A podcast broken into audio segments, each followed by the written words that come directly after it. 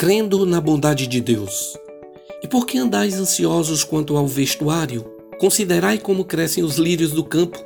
Eles não trabalham nem fiam. Eu, contudo, vos afirmo que nem Salomão, em toda a sua glória, se vestiu como qualquer deles. Ora, se Deus veste assim a erva do campo, que hoje existe, e amanhã é lançada no forno, quanto mais a vós outros, homens de pequena fé. Mateus capítulo 6. Na teologia, a fé é considerada uma das três virtudes teologais. O apóstolo Paulo, escrevendo sua carta aos Coríntios, diz que passarão todas as coisas, mas a fé, a esperança e o amor jamais passarão. A Bíblia diz que aquele que se aproxima de Deus é necessário que tenha fé. A primeira coisa necessária para nos achegarmos a Deus é a fé. Definindo de forma simples, fé em Deus é a confiança na bondade e no caráter de Deus. Interessante como a Bíblia deixa claro que não basta apenas acreditar em Deus, é preciso acreditar que Ele é bom. A mensagem central da parábola proferida por Jesus sobre a viúva e o juiz iníquo no Evangelho de Lucas, no capítulo 18, não é a insistência na oração. A mensagem central é que Deus é bom.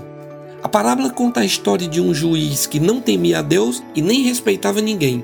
Uma viúva querendo resolver seu problema vai até esse juiz e pede insistentemente que julgue a sua causa.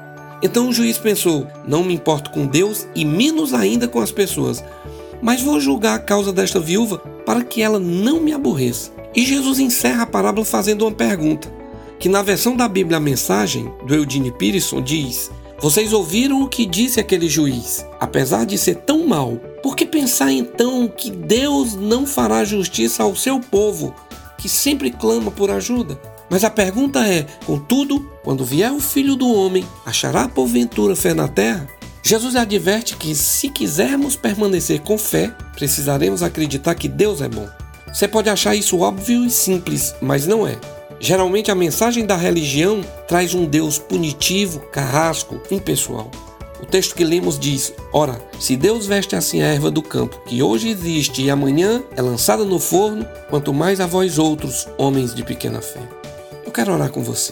Pai, ajuda-nos na nossa fé, que cresçamos na confiança de que és bom, para nossa edificação e tua glória. Amém.